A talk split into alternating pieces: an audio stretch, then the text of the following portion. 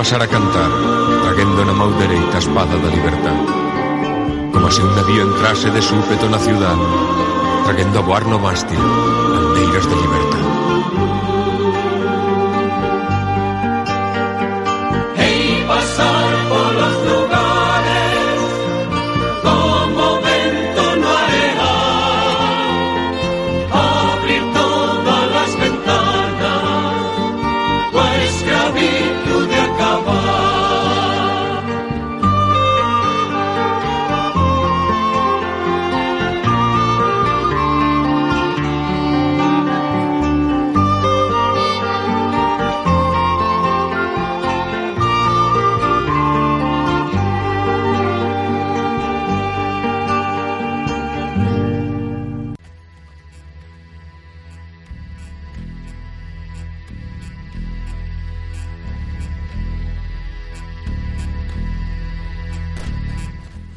un día ardentía en Radio Roncudo en Corme y Radio Neria Corcubión.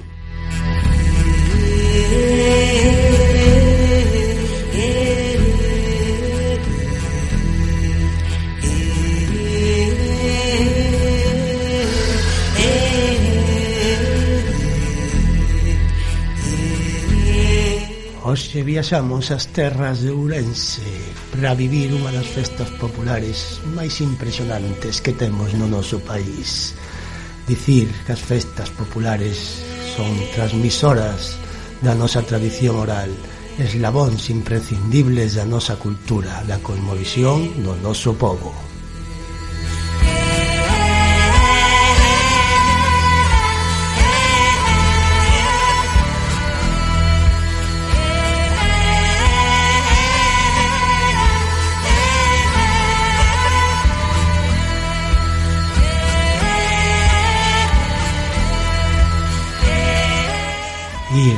a unha festa popular e participar, sentir a historia das nosas xentes.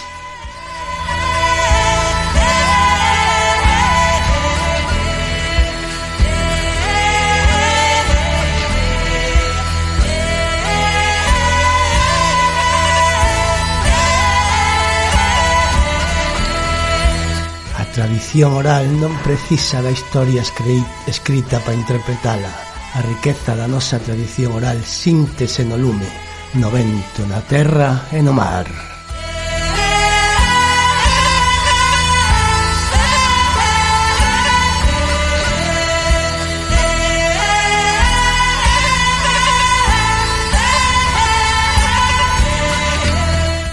As charamuscas do lume fálanos do calor do fogar, da danza do espírito que brinca ao redor da fogueira.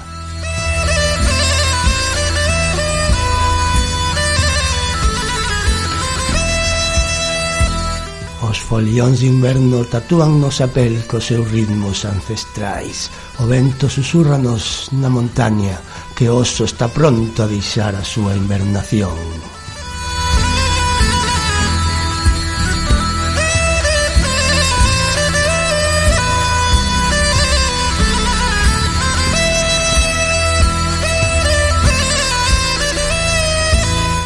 lume como elemento purificador, o inverno como garante da vida. Lume presente nos ciclos naturais da vida, nos solsticios, nos equinocios.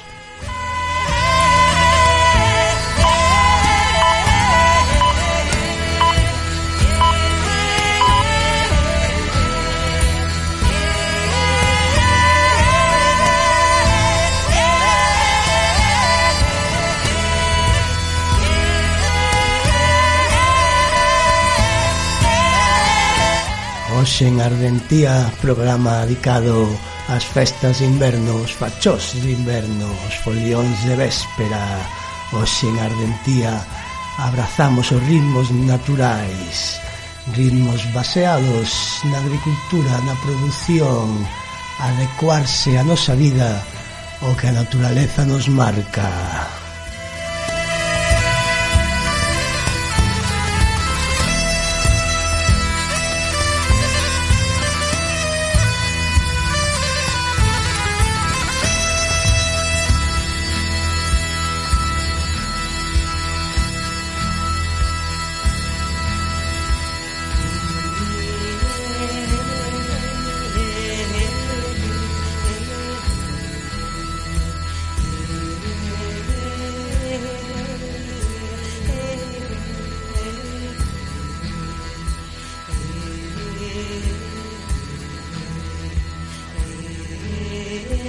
Para comenzar, hoxe Ardentía temos unha convidada moito especial que nos acompañou nestes días na Festa dos Fachóns, Guavi Sabi, que a continuación vainos a falar do importante da conexión co medio natural que habitamos, dos ciclos naturais da vida. Así comenzamos hoxe a Ardentía en Radio Roncudo. Moitas festas tradicionais que se siguen celebrando en Galicia hoxe en día conservan unha conexión con coñecementos moi antigos, con coñecementos ancestrais, que nos permiten, as persoas que acudimos a estas festas, conectarnos con algo moi profundo que todavía existe dentro de nós e que ten moito que ver ca memoria, que ten moito que ver ca esencia dos nosos ritmos e ca esencia tamén dos ritmos da terra na que vivimos. Isto ten que ver con que moitas destas festas tradicionais, como os fachós de Castro Caldelas, as festas do Entroido, os cantos de reis que aínda se celebran algunhas vilas ou que se están recuperando, as festas dos maios, as cacharelas do San Xoán, moitas destas festas eh, teñen a orixe na celebración dos ciclos da Terra. E ben podemos entender tamén os ciclos da Terra como o tempo real, o tempo máis verdadeiro. Xa que falar dos ciclos da Terra é falar dos ciclos da natureza. E nós, tamén somos natureza, porque toda esa natureza que vemos afora a temos tamén dentro. Os nosos corpos non son máquinas, os nosos corpos son produto da natureza. E, polo tanto, eses ritmos que teñen que ver ca maior ou menor cantidade de luz ao longo dos días tamén nos afectan nos nosos corpos. Para moitas é sabido que estas festas tradicionais están moi ligadas aos ciclos campesiños de produción agrícola. Xa que os ritmos tradicionais campesiños de produción agrícola adáptanse aos cambios que se producen ao longo do ano non no, no decorrer das catro estacións, é dicir, inverno, primavera, verán e outono. Que ocorre a simple vista, o que é obvio, non? Neses cambios, bueno, pois hai unha, un maior aumento das horas de luz ao longo do día nos meses de primavera e verao e despois un decrecemento e unha entrada na oscuridade nos meses de outono e inverno. Ao mesmo tempo, hai unhas temperaturas máis cálidas nos meses de primavera e verao e unhas temperaturas máis frías nos meses de outono e inverno.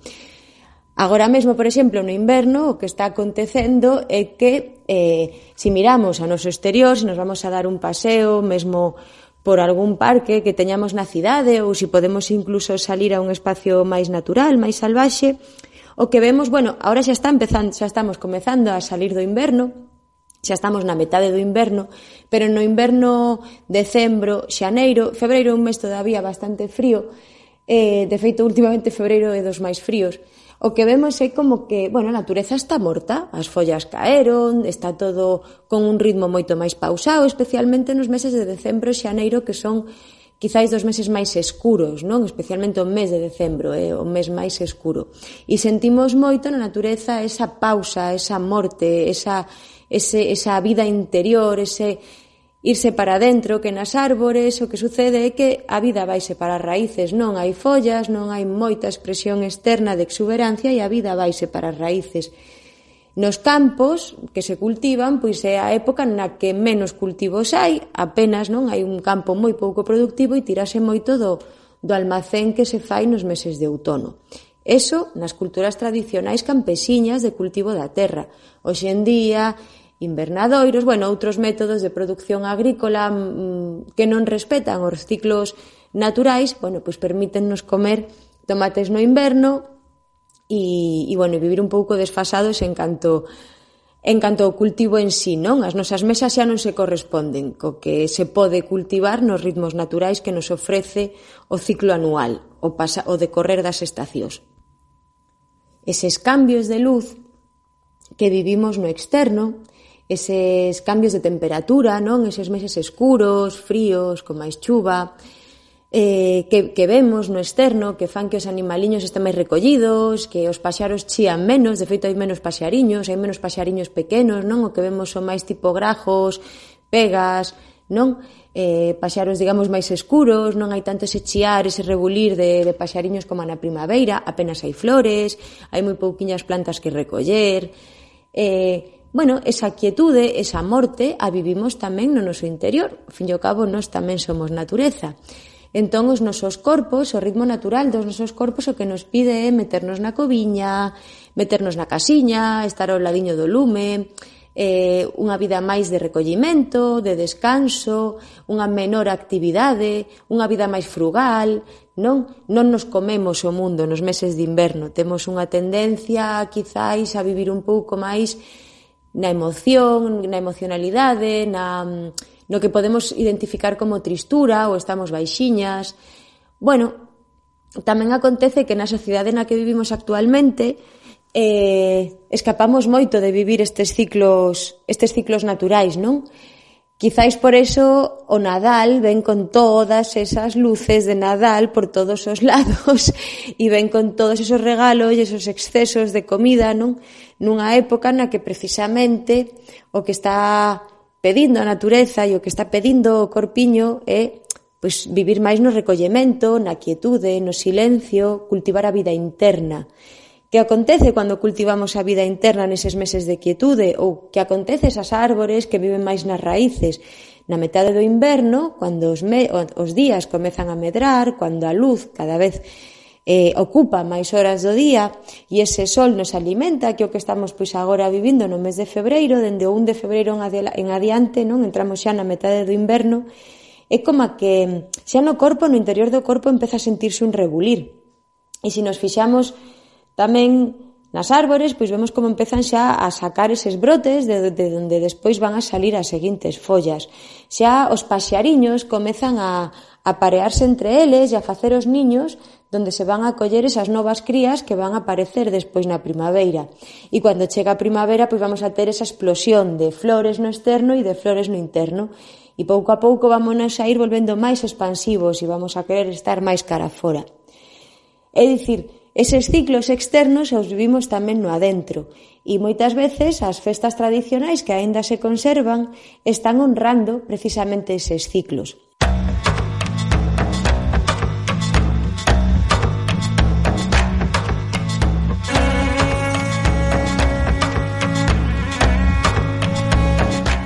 canta razón, amigiña, a necesidade de sentir os ciclos naturais. Por que? Porque somos natureza.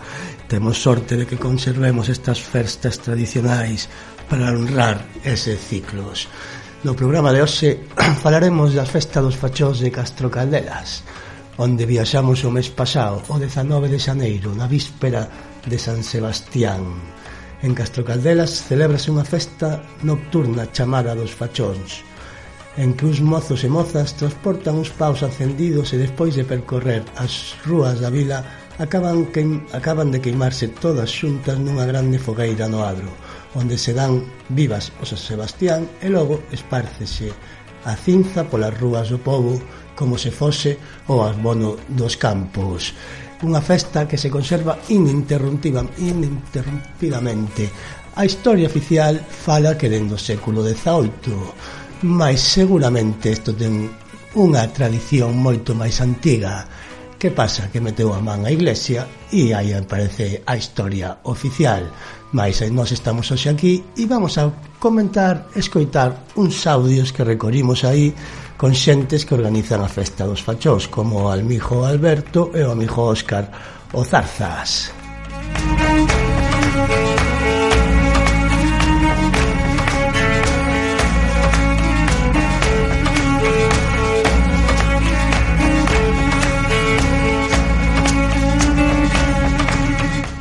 Amasiado inverno. Arribamos Camija, Guabi Sabi A Castro Caldela, so 19 de Xaneiro Todo cuberto de neve Unha vila preciosa Amasiado inverno.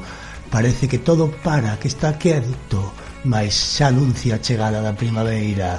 Estas festas recordanos que a vida está presente en todas as estacións Igual que nos recordan os teixos, os acibros e os buxos que o inverno tamén é vida.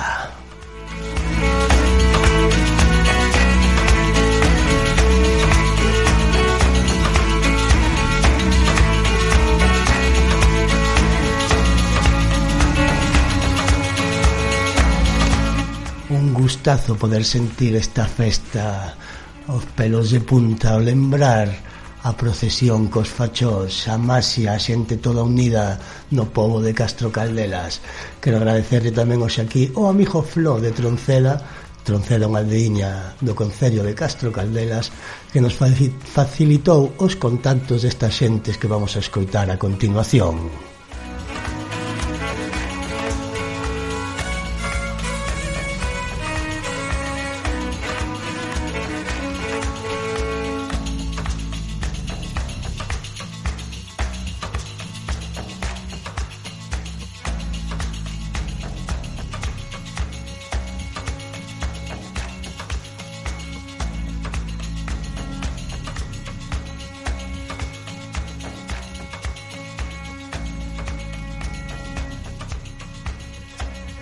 E antes de dar paso a estes audios, dicir que este temiña que escoitamos si o anterior na presentación sou do grupazo de Henning Garna, 100% recomendables. Dicir que tamén estas viaxes que fixemos estas tres semanas anteriores o entroido e os fachóns tivemos a sorte tamén de coñecer un pouco macizo central ourensá. O audio que escoitamos agora é o son do río en Edreira. Por que este río? Por que este son? Adreira, para que non coñeza, é unha aldea, unha pequena aldea, son dúas casas, agora mesmo dúas ruínas, no corazón da Serra do Invernadeiro, do macizo central Ourensa. Para non ser moi especial, porque foi un dos últimos refugios que tiveron os guerrilleiros antifranquistas xa na finais da década dos 40 aquí no noso país. No ano 49 había varios aí escondidos, escondidos das autoridades, e todos resultaron mortos nunha emboscada da Guardia Civil. Viaxamos hasta ali para coñecer o lugar e tamén para traer un pouquiño deste son do río que nos lembra que a agua sigue circulando e que a vida continúa no inverno. E xa con, con este audio xa vamos a dar paso ao amigo Alberto de Castro Caldelas a quen lle preguntamos na primeira pregunta que nos comentara un pouco da historia, o recorrido, e como traballaban para facer os fachóns e demais. Aquí vai eses audios. Sí, a ver, o, a festa ainda que mm, data de, do, dos, dos anos 2750-60 non se sabe to, todo sobre ela pero nos últimos pues, nos últimos 40 anos eh, nos anos 80, 90 eh, a festa celebrábase cada barrio do povo facía un fachón diferente eh, había competición entre eles cal era o máis grande, cal era o máis bonito e todo e facía esa festa era igualmente todos xuntos pero eso, cada barrio facía o seu fachón e, e había pues eso, como unha competición. Eh, co paso dos anos que o povo se foi vaciando cada vez había menos xente nos barrios e xa non chegaba a xente para facer esa, esa cantidade de fachóns e eso pois pasou a maus do ayuntamiento que foi quen empezou que continuou facendo a festa, facendo un fachón para todo o povo e facendo pois, na medida do posible a, o mellor que podía. E cada ano pois, había menos xente e eso e non fai uns novo dez anos mm, empezado, comezamos nos a facelo non había que non fixera nin que nin xente para leválo nin nada e ofreceronos esa dixeronos esa posibilidade e nos aceptamos somos un grupo de 15, 20 persoas de mediana edad que nos gusta o povo e nos gusta fazer cosas polo povo e estamos pues eso, facendo cada ano e encantados de seguir de seguir coa festa así. E este ano o fachón que fixeches que medida ten? Ten máis ou menos como casi todos os anos, en torno a 30 metros, eh, por aí anda sempre 30, 32, 28. E eso sale este ano saliu nos moi bon, ainda que non era palla moi moi boa, pero saliu nos moi chulo e tal. Estamos contentos con eso. Como, como, como é o proceso de facer o fachón? Que materiales usades? A ver, o, principal que se necesita é palla de centeo que se cultiva pois, polo ano adiante se colleita no mes de julio, agosto e despois hai que mallalo sacarlle o centeo e esa palla que queda inteira nos traballamos con ela eso pois eh, comezamos facemos poñemos un sedeño unha corda de, de nervio e empezamos a atar a palla ao redor deso e apretando con atadillos de palla superpoñendo así hasta hasta chegar aos 30 metros. E o recorrido que se fai con ese fachón grande e tamén cos fachos pequenos que tamén... O recorrido sí que sigue sendo o mesmo e sempre foi o mesmo saímos da, da, da do parque cae diante do, da iglesia do Pou e, pa, e cruzamos a plaza damos unha volta ao redor da zona bella pasando por detrás do castillo logo volvemos a baixar e rematamos aí nese, nese parque que é onde está a fogata e pa, e, queimamos todo o que queda E xa para rematar, como ves ti que viva a xente do povo, tanto a xente maior como a xente nova esta festa? Que significa para as tucalderas a festa dos fachos? eu creo que é o que nos distingue en na contorna e en, en Galicia. A xente coñece o povo pola festa dos fachós e a xente a xente do povo ten moito máis apego a esta festa que pode ter a, a festa de setembro dos remedios e é como unha festa que é un pouco máis mm, máis do povo menos menos eh, iglesia menos eh, autoridades, menos todo eso e eu creo que a xente a sentimos en xeral como máis nosa, máis e moi enxebre, aparte, porque unha festa moi enxebre a todos nos gusta eso. Pois, pois mil gracias por facer esta festa tan bonita que veremos disfrutar no Manaco. De nada, a vos. de verdade emocionante escoitar a Alberto e recordar esta festa. Esta entrevista la fixéramos nada, un par de oriñas antes de que, que empezaran a arder o fachón de Castro Caldelas. Unha maxia increíble. Tamén despois tivemos a sorte de coñecer o seguinte convidado hoxe neste programa, Óscar Ozarzas.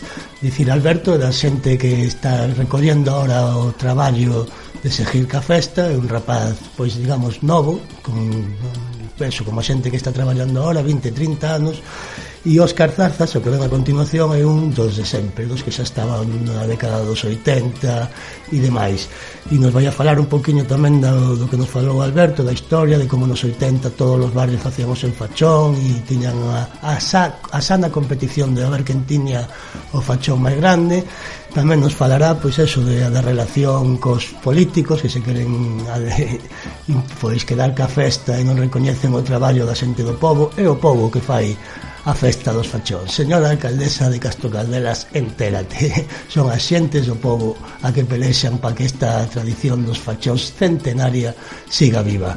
Seguimos escoitando un pouquiño de audio de fondo e xa pasamos ao audio da entrevista a Óscar Zarzas. Música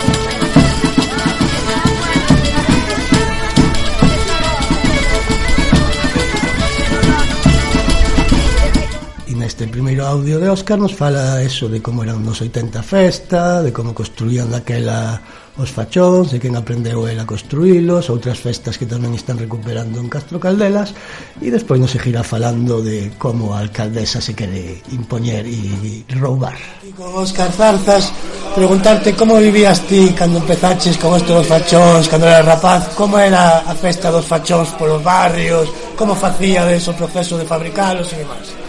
Pois nada, e esa era unha, unha rivalidade que había entre os barrios de, de a ver que barriada facía o fachón máis grande. entonces claro, incluso íbamos a roubar palla que cando non a tiñamos íbamos a roubar a palleiros que había de paisanos. E, e bueno, roubábamos, facíamos unhas feixes e despois facíamos un fachón. E a ver que, a ver que barrio facía máis grande.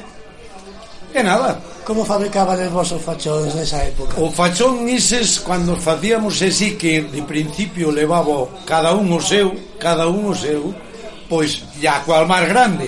Pero Iván non levaba nada por dentro, simplemente era feito con palla atada. Ibas atando interior e exterior para ir acabando, iba como, un, como se si fora un cono para arriba, e levaba o atado e eso podías ir onde quixeras que eso non se desfacía. E depois, no momento que empezamos E, a ver, o que o barrio co levara máis grande, de feito, ainda logramos levar pois como de como de 20 metros, indo levamos, chegamos a levalo sin meterlle alma por dentro, sin meterlle nin larancas de madeira, nin, nin corda. Bueno, a corda xa che comentei antes que era unha cousa que a fixen pois, no ano ise que, que sería no 90 95, 96 sería cando se empezou a facer coa da corda que foi o día por o tema de que ataran con alambres as larancas pero de feito daquelas ainda se levaban os fachos simplemente ata o capalla ya aguantaba e non se desfacía. Pero claro, vivía o promotor que era o Sebastián do Perrilla. Era o era a alma do negocio ya era que ataba pasaba a tixeira, peinaba eso, o fachón que facía il era pa, de película, para marcar. E non lle tocara nin lle fixeras ao revés que, que vamos, podías te ganar unha colleja tranquilamente. Como vivía, por exemplo, ti de rapaz, teus pais, teus avós? Bueno, eso era, isto era unha festa que se facía, facías o recorrido igual como agora, como antes te comentaba, traías o chourizo no, no bolsillo, cacho de pan, acababas de de facer o recorrido dos fachós e chegabas e cun, cun espeito de, de madeira sabas o chourizo, comíalo aí viña xente con bota de viño que traías colgada e, e nada, traguiño de viño comías o chourizo estaba un gaiteiro que había que, que chamaban Leandro que fai xa anos que morreu pero era o gaiteiro que había por aquí habitual para estas, para estas festas. E, bueno, ya así o íbamos vivindo. Isto era, eu vivino sempre, para mí foi a festa por excelencia. E nin remedios, que a festa da patronal de aquí da, da Virxen dos Remedios, ni nada. Isto foi...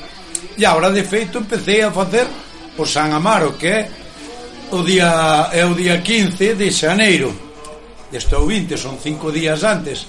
Ora fais o 19, porque o 20 é festivo, é festa local aquí pero ahora empecé a facer o San Amaro, que de feito ainda estuvemos o fin de semana facendo. E que, que consiste esa festa de San Amaro? A festa do San Amaro é tamén o mismo, é unha xuntámonos Equixente é unha capela que hai aquí eh, baixando hacia e por a zona da baixo hacia a zona da vereda e bueno, eh, teño unha finca grande aí e facemos unha fogata, apañamos leña facemos unha fogata, botamos todo o día aí e facemos unha pancetada, chourizos E deso, e aí, e aí estamos ahora empezando co, co San Amaro afincando máis firmemente que estaba medio perdido. Estamos tratando de recuperar. Foi longa vida San Amaro. Cando ibades a roubar a palla Iba de roubar a palla do palleiro dun veciño do vosso barrio Ou iba de roubar a palla Home, ao no, barrio de outro Por norma xeral sempre barrio. A ver, tiñas controlado Porque antes conocíamonos todo Quen era o que sementaba Quen era o que tiña palleiros Porque de feito ainda me tocou ir a Armallas e apañar a palla ao lombo para subir aos palleiros por as escadas. As escaleiras esas sí, sí. de madeira subíase para arriba.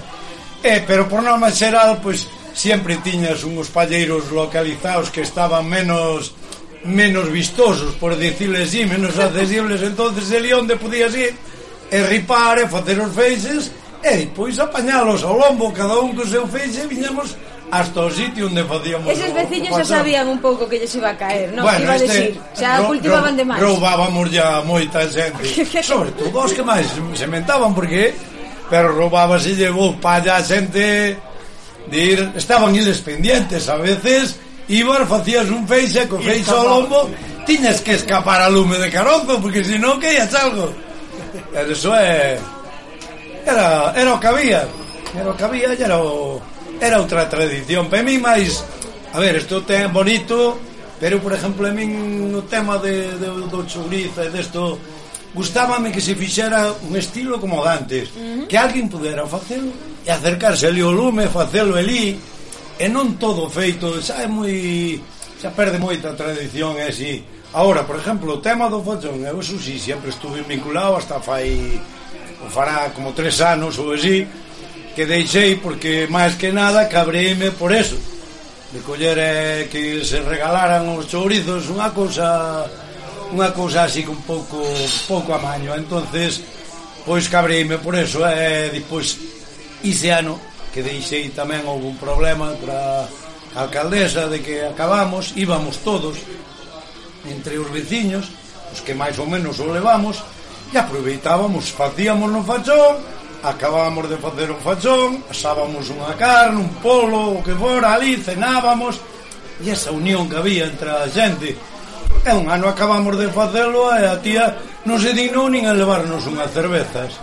Comprendes? E depois chegou e pon no, no, no, no rollo da, da, da, da trangallada esta das o tema sociais, eh. da, das redes sociales. Castro Caldelas tiene el fachón hecho claro, moi ben pero non e non te preocupaxe de nada ningún día nin de nada.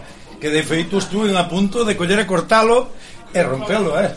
Porque me pararon a... Antes de prendelo, o sea, antes de empezar a festa e... Y... O día, o día antes que foi, cando acabamos, como por exemplo ayer, e pois puxo, Castro Caldelas tiene falso hecho, e xugouse nada de coller e chegar con fouciño, de abrir as atadas e desfaceu, eh? Pensando mal. Porque non me deixaron, se non houbera o desfeito, eh, aí a dicir a ver onde o ter feito. Porque o menos que hai que ter que facer é coller e dicir Castro Caldelas ten o fachón feito gracias á colaboración de que a veciños ser agradecido como ten que ser. Xa a cerveza ou eso é o de menos. Pero polo menos é agradecida. Porque é moi bonito colgar tas medallas sin comer ni beber.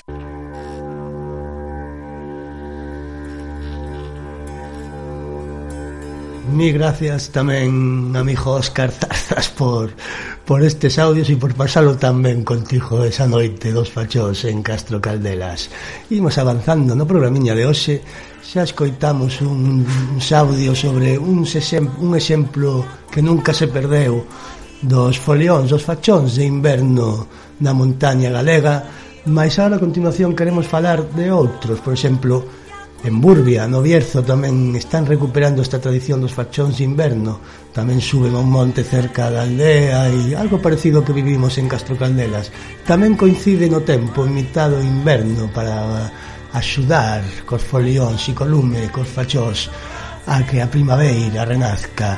Mais hai outros exemplos de fachós e de folións que, a continuación, falaremos deles. Música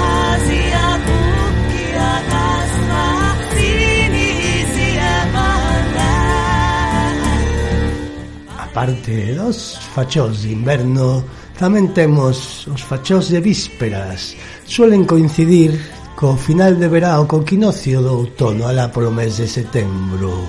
Fachós de vispas de víspera facíanse como ofrenda ás divinidades para agradecerlle as boas colleitas. Como vemos, os de inverno eran como para fortalecer e que chejara a primavera e que fora un bo ano de cultivo e as de os folións e as fachós e vísperas son para agradecer despois do verao pois polas boas colleitas.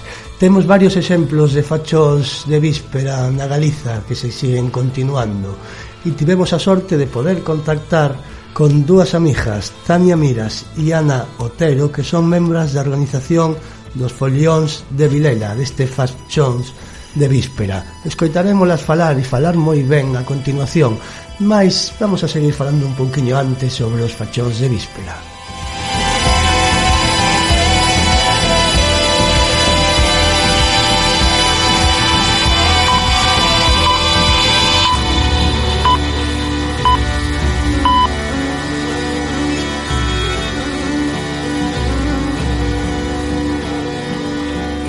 Fachóns, os folións fachóns de véspera celebranse en moitos lugares de Galicia algúns ininterrumpidamente e outros que se están recuperando.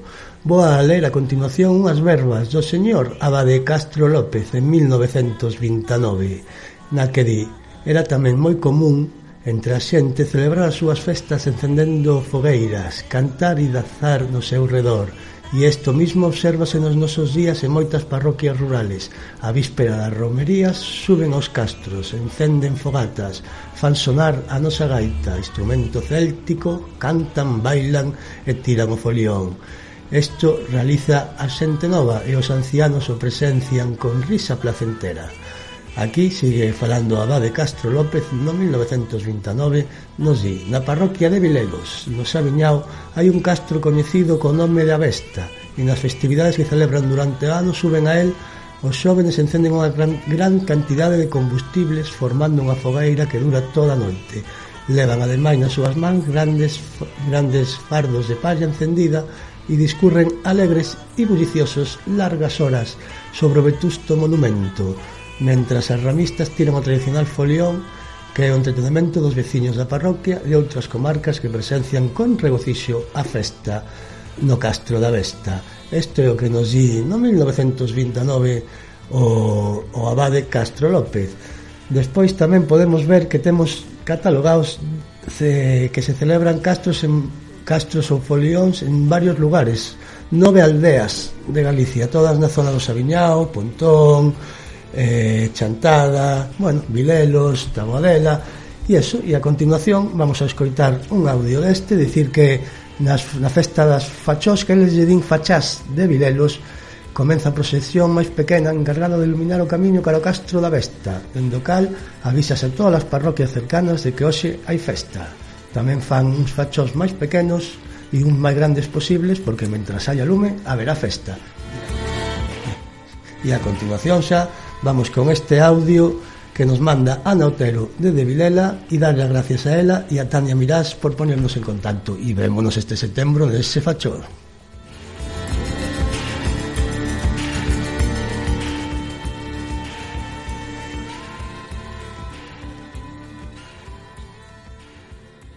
O Folión das Fachas de Vilelos no Concello do Sabiñao na provincia de Lugo é máis ca unha festa.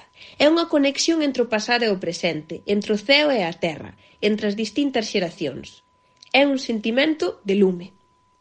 Igual que a Ícaro se vai chegando ao sol e queimando as súas as, así o fan as fachas ardendo nunha procesión única caro ao castro da Vesta. É un verdadeiro espectáculo o que se vive o último venres de setembro coincidindo o sábado e o domingo posteriores en setembro na parroquia de San Martiño de Vilelos. Xentes de todas as idades da freguesía de Vilelos e de lugares veciños achéganse coas súas fachas de agucios secos para, ás doce da noite, ter mar delas ardendo en dirección ao castro. O folión das fachas de Vilelos ten a súa orixe nunha festa pagá vinculada cos castrexos con moitos anos de antigüidade. É un grande interese cultural por ser dos poucos lugares de Galicia onde se conserva. Existen varias teorías derivadas da mitoloxía castrexa sobre a súa procedencia – Unha delas indícanos que o pobo castrexo celebraba esta festividade de lume para agradecerlle as boas colleitas do verán aos deuses. Da outra teoría temos restos do coñecemento inmaterial que nos falan de que a celebración estaría relacionada co solsticio de outono, o que indicaría a fin do verán e o comezo da nova estación. En calquera caso, ambas as hipóteses son totalmente aceptadas, xa que carecemos de documentación escrita dese momento. Achegándonos á actualidade e preguntándolle á sabedoría popular dos máis maiores, sabemos que o folión das fachas, tamén denominado folión de véspera, anuncia o comezo das festas parroquiais que se celebran a última fin de semana do mes de setembro. Os nosos devanceiros e devanceiras contan que competían para facer a facha máis longa. O seu obxectivo era ter luz o maior tempo posible para poder gozar da festa. Por iso, canto máis longa fose a facha, máis duraría a festa. As fachas son elaboradas con agucios, nome que reciben as abrótegas nesta zona do sur de Lugo. Para facer unha facha compre entrelazar os agucios e atalos con cordéis para poder controlar a velocidade da combustión, xa que canto máis apertada estea a facha, máis tardará en queimarse. A actividade principal do folión consiste nunha procesión con fachas de 2-3 metros aproximadamente que alumean o camiño ata a cima do Castro da Vesta – Á volta da procesión, a festa celébrase ao carón do peto das ánimas e alí instálanse unhas fachas longas duns 6-7 metros que arden ao son da música tradicional. E xa que mencionamos o peto das ánimas, eh, compre mencionar que a partir do século XVIII comezaron a erixirse uns monumentos chamados petos das ánimas feitos de pedra que presentan na súa base un esmoleiro cuxa finalidade é a de recadar cartos e pregarias polas ánimas do purgatorio. Na parroquia de San Martiño de Vilelos temos o Peto das Ánimas ou a Cruz das Ánimas, o cal está situado no lugar da besta. Colocado nun cruce de camiños religiosamente sinalado, a súa presenza é arbitraria, xa que está ali como símbolo de intento de cristianización da festividade, tal e como se fixo durante séculos con festas pagás por parte do catolicismo. Polo tanto, o Folión das Fachas tería un certo vínculo co catolicismo, xa que o Folión anuncia, como indicamos anteriormente, as festas parroquiais dedicadas á Virxe das Angustias. O peto das ánimas da Vesta é un bloque de pedra no que se aprecian claramente as figuras de tres persoas orando e que está orientado cara ao camiño de subida ao castro. Na súa base temos unha pía cuadrangular. No que se refire ao material co que se elaboran as fachas eh, son os agucios e o seu nome científico é Asphodelus albus miller. Os nomes que recibe esta planta, segundo a Real Academia Galega, son, entre outros, abriota, abriota, abrota, abrotia, abrótiga, agucio, asfódelo, gamota, gamón, erva do gando, nunú, oropesa ou oropeso. Tamén aparecen denominacións como a ou a. É unha planta de raíz vivaz que pertence á familia das liliáceas e ten follas longas parecidas ás dos allos e o seu talo é liso semellante ao dun xunco e remata nun acio espigado de flores amontoadas. Os agucios medran en soutos, ladeiras e entre os toxos, botando flor na primavera secan durante os meses de verán e son recollidos a comezos do mes de setembro para prender o lume ou facer as fachas. As sementes dos agucios teñen unha cor castaña ou parecida á da palla e o seu tamaño é semellante ao dun chícharo. As sementes caen ao chan durante os meses de verán a medida que a planta seca e estas sementes introducense de novo e de xeito natural na terra para agromar no seguinte ano. Ademais, e as follas dos agucios férvense e serven de alimento para os porcos, mentres que o talo, unha vez seco, emprégase para dar luz. As raíces dos agucios son fariñeiras e con elas podes elaborar un pan moi ordinario e obter certo alcohol. Aínda que nalgún caso a planta se describe como comestible, non se aconsella o seu consumo polo contido de sustancias tóxicas que contén. No caso da relación do Folión das fachas de Vilalos con outros lugares, temos que mencionar que son poucos eh, os lugares de Galicia onde aínda se conserva o Folión de Véspera. Xunto co Folión das fachas de Vilalos existen outros dous que a día de hoxe gozan tamén de vixencia. Son os de Castelo, no Concello de Taboada, tamén na provincia de Lugo, e Castro Caldelas, na provincia de Ourense.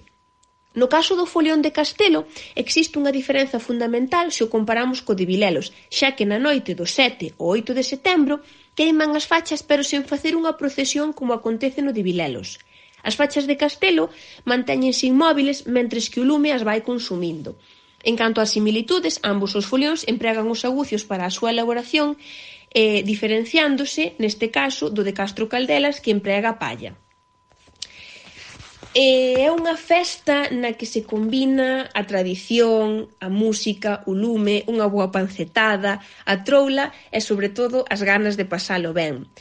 Dende aquí aproveitamos para convidar a todos e a todas a que nos acompañedes o último venres de setembro nunha celebración que non deixe indiferente a ninguén e que ano tras ano recibe a máis xente. Grazas a todos e a todas, viva o fulión e lume!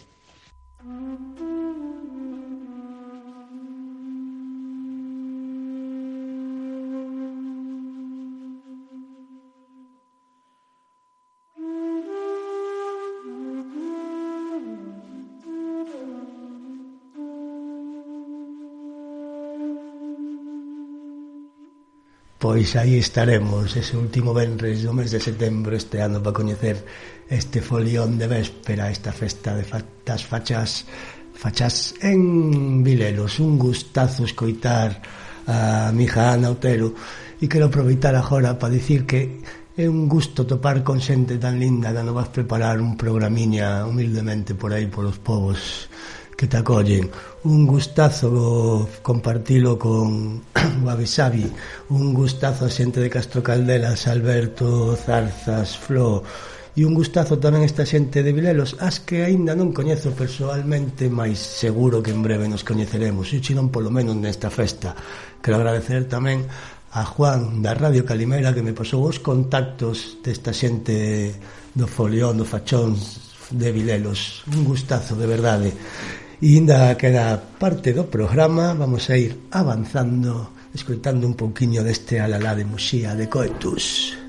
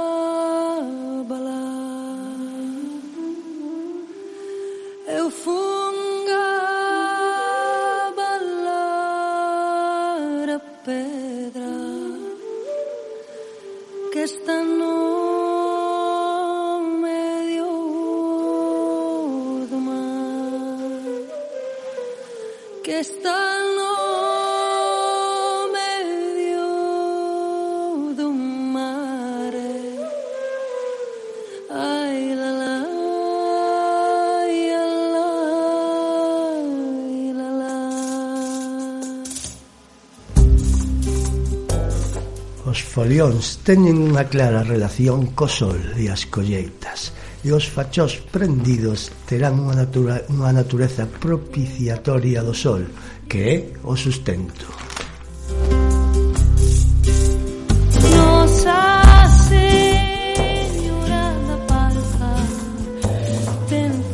Sorte temos como povo de que estas festas populares nos lembren a nosa historia. Estas festas son transmisoras da nosa tradición oral, son algo que nos explica o que somos, de onde vimos. Estas festas tiveron que soportar séculos de autoexigencia, séculos de, de, de tortura, tortura psicolóxica por parte da Iglesia Católica que quería hacer, apropiarse delas. Mais é curioso estes días pensando pensando tamén no entroido no que fixemos programa e faremos outro semana que ven o entroido que foi perseguido na época neste longa noite de pedra que foi o franquismo na nosa terra en cambio as festas dos fachóns como a de Castro ou Burbia se poderon facer sin ningún problema nestes anos escuros porque simplemente a Iglesia lle puso o nome de San Sebastián no caso de Castro e conseguiron efecto contrario do que buscaban. Por suposto gracias a xentes que organizaban non a iglesia, por suposto gracias aos povos que sentían as festas. É curioso Cando le preguntamos a xente de Castro se si na época do franquismo tiñan algún problema para celebrar a festa, ningún, porque xa era unha festa en teoría que xa estaba cristianizada, porque na práctica de eso nada. É curioso, conseguiron o efecto contrario, mas eso non quita a influencia negativa da Iglesia nestas festas populares. E, bueno, seguimos escoitando este precioso alalá e despois vamos a escoitar a Gemita falar sobre todo isto que estaba eu aquí reflexionando en voz alta. Bye.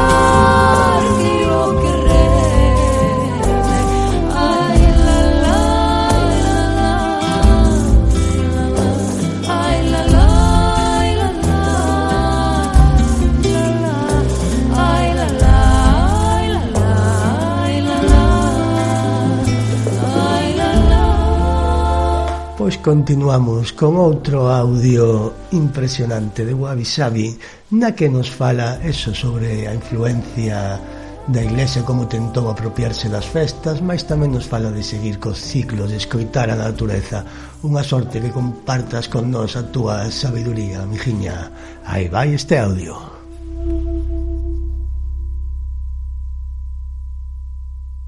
Ca chegada do catolicismo acontece que mm, Bueno, a Iglesia Católica eh, atópase con un problema moi gordo que basicamente non son capaces de erradicar esas festas paganas non do povo que están evangelizando.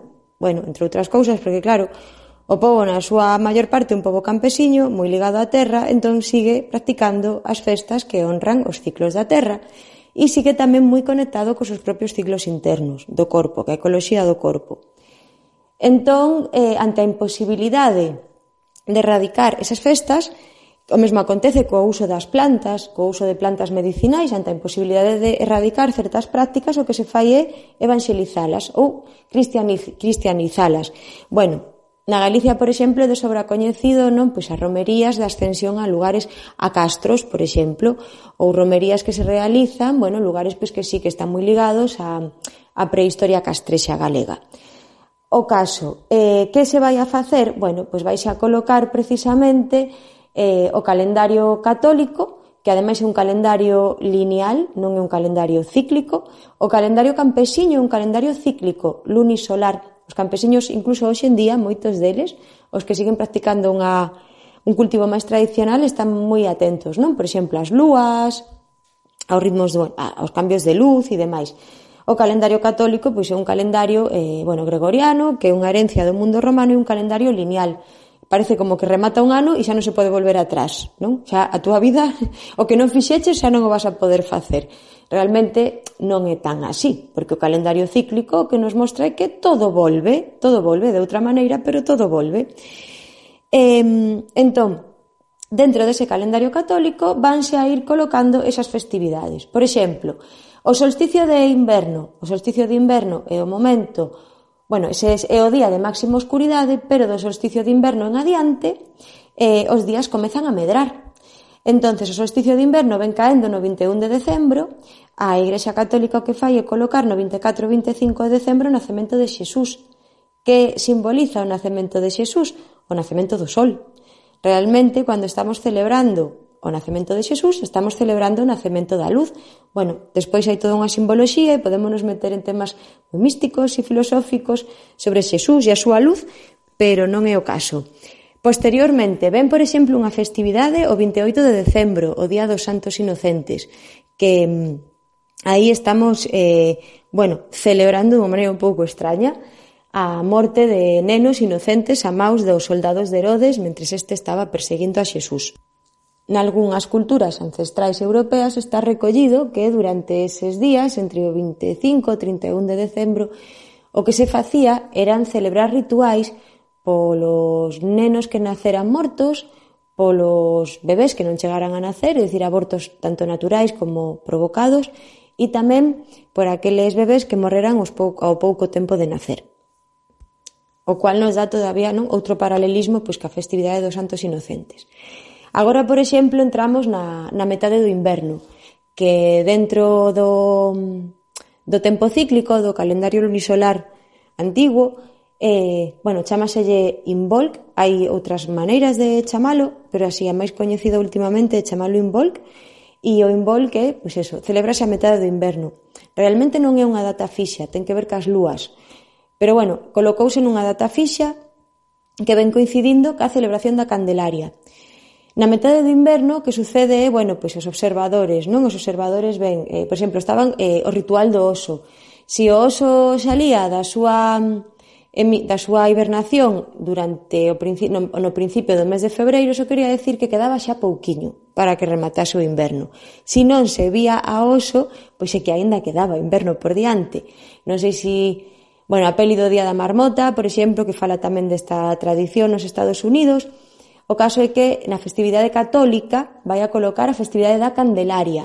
E que é o que reza a Candelaria? Que xa a Candelaria chora, medio inverno vai fora. Chora que has de chorar, que medio inverno está por pasar. Entón vemos como pois esa festividade do Involc na que se celebraba o povo a metade do inverno, que xa está próxima a chegar a primavera, pois a festividade católica vai a colocar a Santa da Candelaria, a Santa das Candelas novamente, a metade, o sea, a inicios de febreiro, o que xa estamos empezando a ver é que hai máis luz.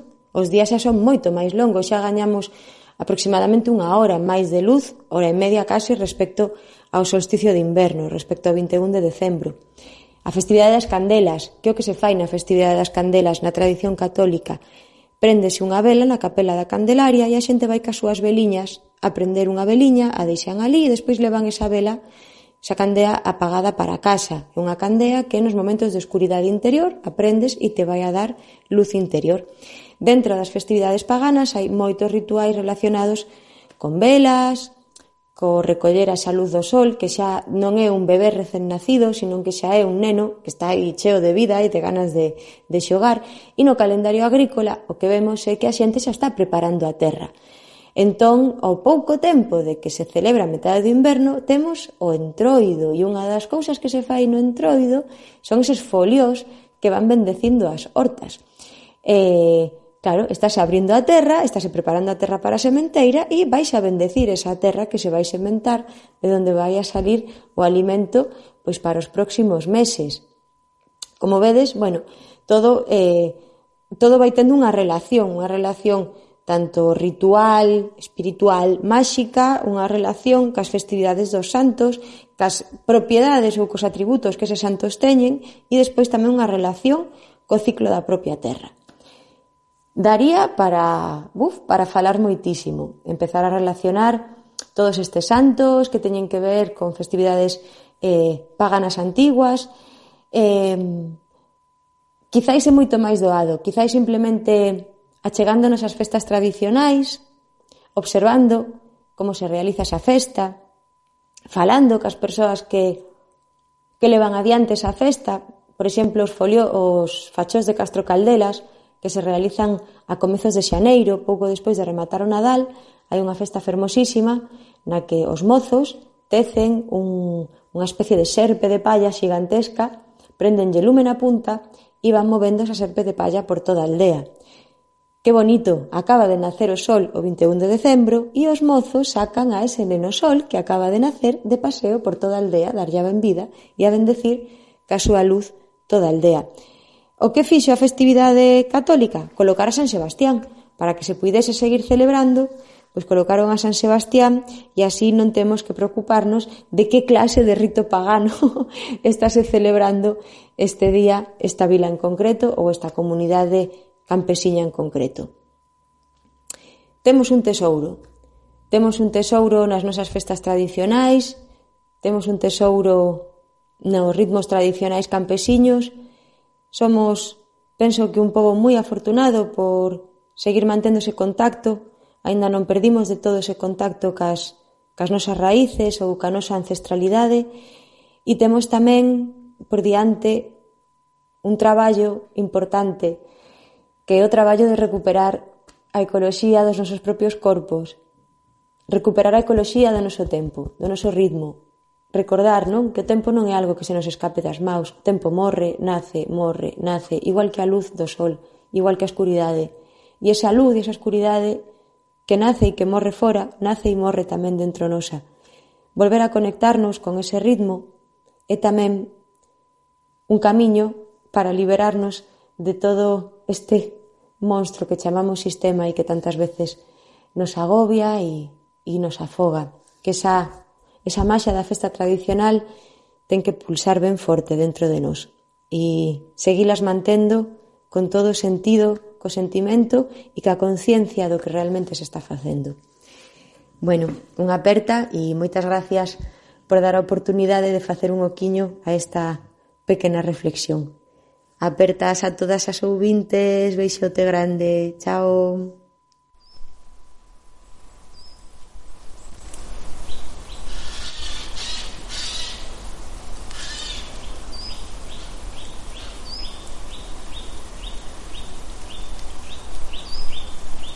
Pois sí, escutamos de fondo o asubío dos páxaros o día 2 de febreiro gravados nos montes de Ourense o Día da Candelaria. Darlle mil gracias a Guavi Sabi por estas reflexións tan interesantes e dicir que así dá gusto facer radio topando xente así como que topamos en Castro Caldelas como que topamos en Vilelo como, como toda esta xente dá gusto, para min sodes garantes da nosa transmisión e tradición oral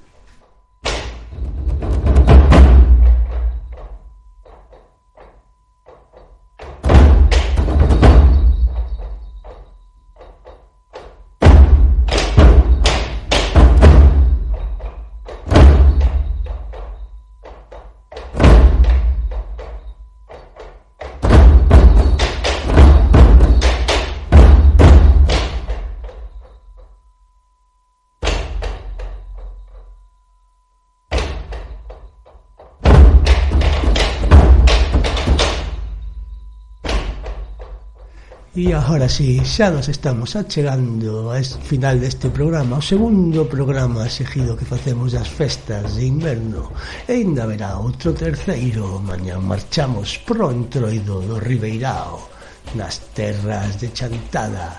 Despois seguiremos polas terras ourensas sin rumbo determinado nos días do entroido, pero posiblemente Manzaneda, Laza, ou Campo de Cerros, ou incluso Viana ou Vilariño, calquera delas é recomendable, 100% recomendable.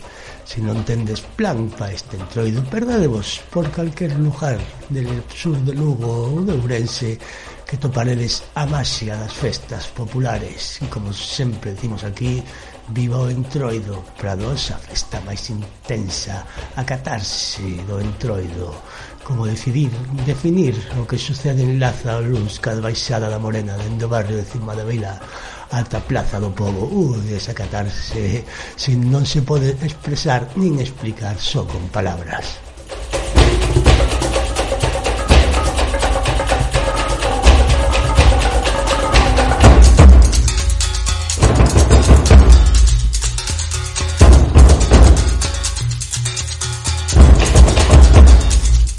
E para despedir este programa temos o último audio que lle recollimos en Castro Caldela o amigo Óscar Zarzas.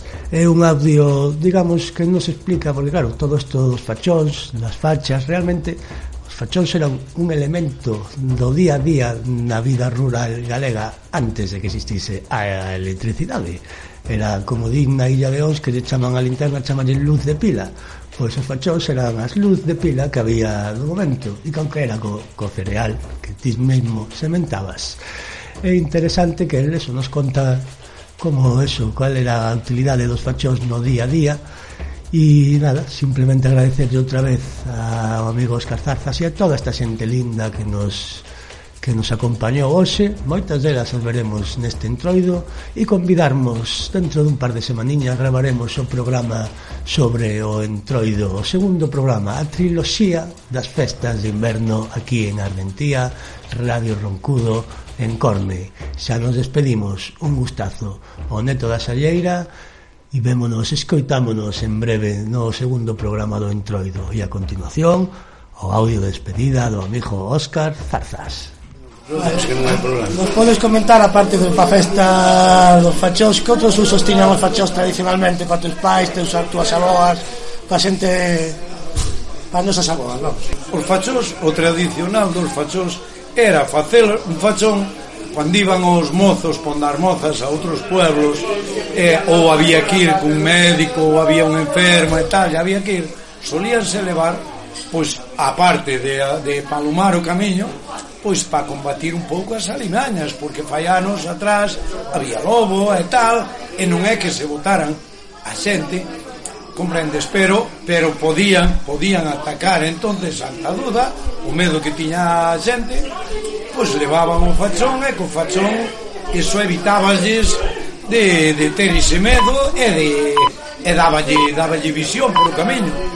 E bueno, e a parte é o tema das o tema antes movíanse moito tamén en cabalos porque o abuelo eh, apañaba viño nas botas desde a, desde a Ribeira e que o Castro, que antes había para as tabernas, os días de feira entonces pois tamén movía un médico que houve aquí que chamaban Don David e levaba na vesta as noites, chamaba o don David, chamaba, teño que ir a Torbeo, teño que ir a, a Raval, teño... Entonces, levaba, non montaba un ordor na vesta, acercaba o sitio, que era o medio de transporte que había, e bueno, e despois iban lobos ao lado porque daquelas había moito, moito lobo, E bueno, e iban co cabesta, os dous montados na besta e os lobos ao lado, castañándolle iban, atendían ao paciente, volvían e volvían vir acompañándos. E nada, eso era a historia do, dos fachós en sí era o ir ver as mozas e levar con calumar e reservarse das mañas. Pois, moitas gracias, Óscar. Pois nada, sin problema ningún.